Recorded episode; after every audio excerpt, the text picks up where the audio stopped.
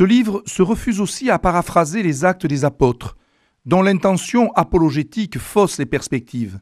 Bien que le portrait qu'il brosse d'un homme déchiré entre deux mondes, entre son milieu d'origine qu'il rejette et la culture dominante qui exige de lui bien des renoncements, reste singulièrement émouvant pour les sensibilités contemporaines.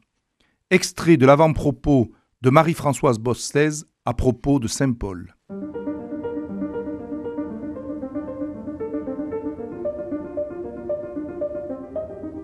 Les fenêtres de l'histoire avec Philippe Foreau. Le 29 janvier 2022 disparaissait Marie-Françoise Basselès.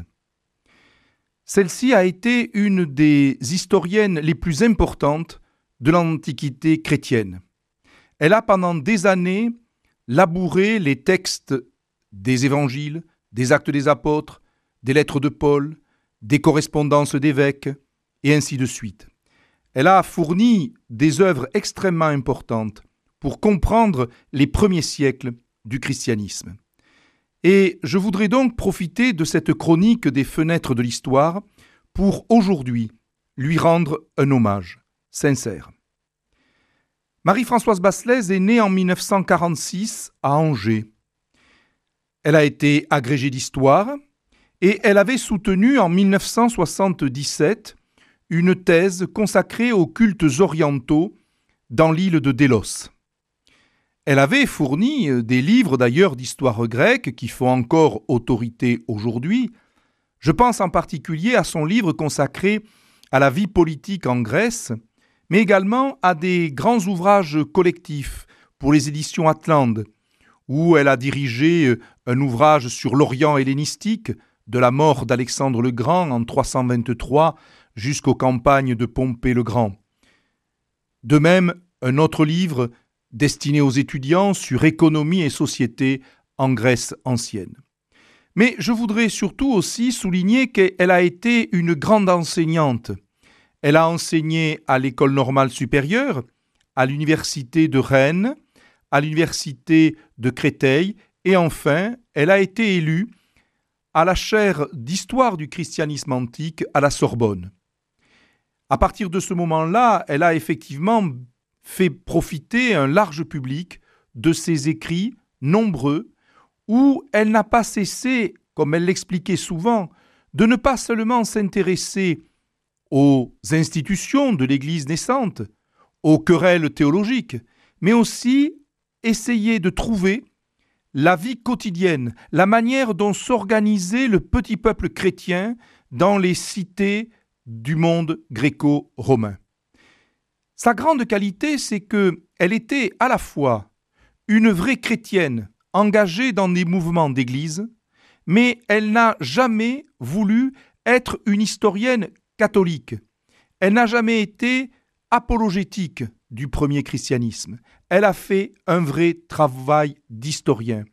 Elle s'en expliquait d'ailleurs dans un livre collectif qu'elle a dirigé, Les premiers temps de l'Église. Voici ce qu'elle disait à propos de la manière de travailler sur Jésus de Nazareth. Nous ne connaissons Jésus, prédicateur galiléen, de langue araméenne et de culture hébraïque, qu'à travers des textes écrits en grec, qui utilisent un tout autre système de référence. De plus, ils sont pour la plupart postérieurs à la révolte juive qui condamna le judaïsme de Judée dans l'opinion gréco-romaine, et à la destruction du temple de Jérusalem en 70, qui déracina littéralement le christianisme naissant. N'aurait-il donc pas été plus ou moins trahi, déjudaïsé, celui que l'on présente volontiers aujourd'hui comme le bon rabbi? Vous le voyez, chrétienne, elle le fut, mais historienne, elle le fut également, sans être prisonnière de sa foi, de ses convictions. Elle a véritablement fouillé ce premier christianisme avec la rigueur que l'histoire demande à ceux qui essayent de la servir. Parmi ces grandes œuvres, il y a eu d'abord la biographie de Saint Paul. C'est un livre qui a été publié en 1991 chez Fayard et réédité pour la dernière fois, revu et corrigé, en 2012 en livre de poche. Je voudrais vous faire écouter un extrait d'une émission de 2012 sur Saint Paul, où euh, une question l'a interrogé sur les origines de Paul. Je vous propose d'écouter Madame Basselès au début de sa réponse sur les origines de Paul. C'est un juif de la diaspora. C'est mhm. la chose tout à fait importante. Alors la diaspora, il faut expliquer. La diaspora, c'est la dispersion des juifs en communauté dans le monde antique à cette date, dans l'Orient méditerranéen énormément en Asie mineure, là où Paul et Pierre auront l'essentiel de la mission chrétienne, euh, en Égypte, en Grèce, mais pas à Athènes, curieusement. Bien mmh. que Paul passera à Athènes, il n'y a jamais eu de synagogue importante à Athènes. Donc, euh, ces gens de la diaspora incitent, par exemple, à comparer Paul avec Philon d'Alexandrie, qui est un mmh. tout petit peu plus vieux que lui. On retrouve le même positionnement sur des problèmes de politique, de société. Et puis également, c'est ce qu'on appelle aujourd'hui des gens entre deux mondes, ce qui nous interpelle, nous autres du 21e siècle. Mmh. Des gens qui sont naturellement polyglottes, et qui ont une appartenance par leur famille, un héritage, celui du judaïsme, et qui en même temps donc ont reçu une éducation euh, classique, gréco-romaine, qui sont insérés également dans les réseaux de la cité. C'est très important, je crois, pour comprendre la mission. Alors, il faut rajouter que Paul serait même un homme au confluent de trois mondes. On a oublié un peu trop longtemps aussi que c'est un, un produit de l'Empire romain. Voici donc ce témoignage émouvant où l'on entend Marie-Françoise Basselès évoquer les origines et les héritages de Paul. Mais le reste de son travail a été aussi de beaucoup réfléchir sur la manière dont s'est progressivement constitué euh, le premier christianisme. Et là, elle a publié toute une série de livres euh, qui aujourd'hui font référence. Il y a d'abord Comment notre monde est devenu chrétien, un livre que vous pouvez trouver en livre de poche, et qui essaye d'expliquer comment progressivement une secte d'origine juive ou née dans des milieux juifs a pu devenir une religion tendant à l'universel. Comment elle a pu se mouvoir dans un empire aussi gigantesque et aussi cosmopolite que l'empire romain. De même, elle a voulu essayer de réfléchir sur le moment Constantin la conversion et son importance. Donc un livre effectivement qui, euh, au moment justement où l'on commémorait euh, les euh, l'édit de Milan qui donnait une liberté religieuse aux chrétiens, a fait date. De même, elle s'est interrogée sur les correspondances entre les évêques. En effet, elle a fait remarquer que les premiers chrétiens, et en particulier les chefs des premières communautés chrétiennes, n'ont jamais été aussi prolifiques en lettres, parce qu'ils s'échangeaient des lettres, des missives, qui de communauté en communauté voyageaient, avec euh, des personnages qui déjà semblent faire une certaine autorité. C'est donc le livre Les premiers bâtisseurs de l'Église, dans lequel elle s'interroge sur les correspondances épiscopales.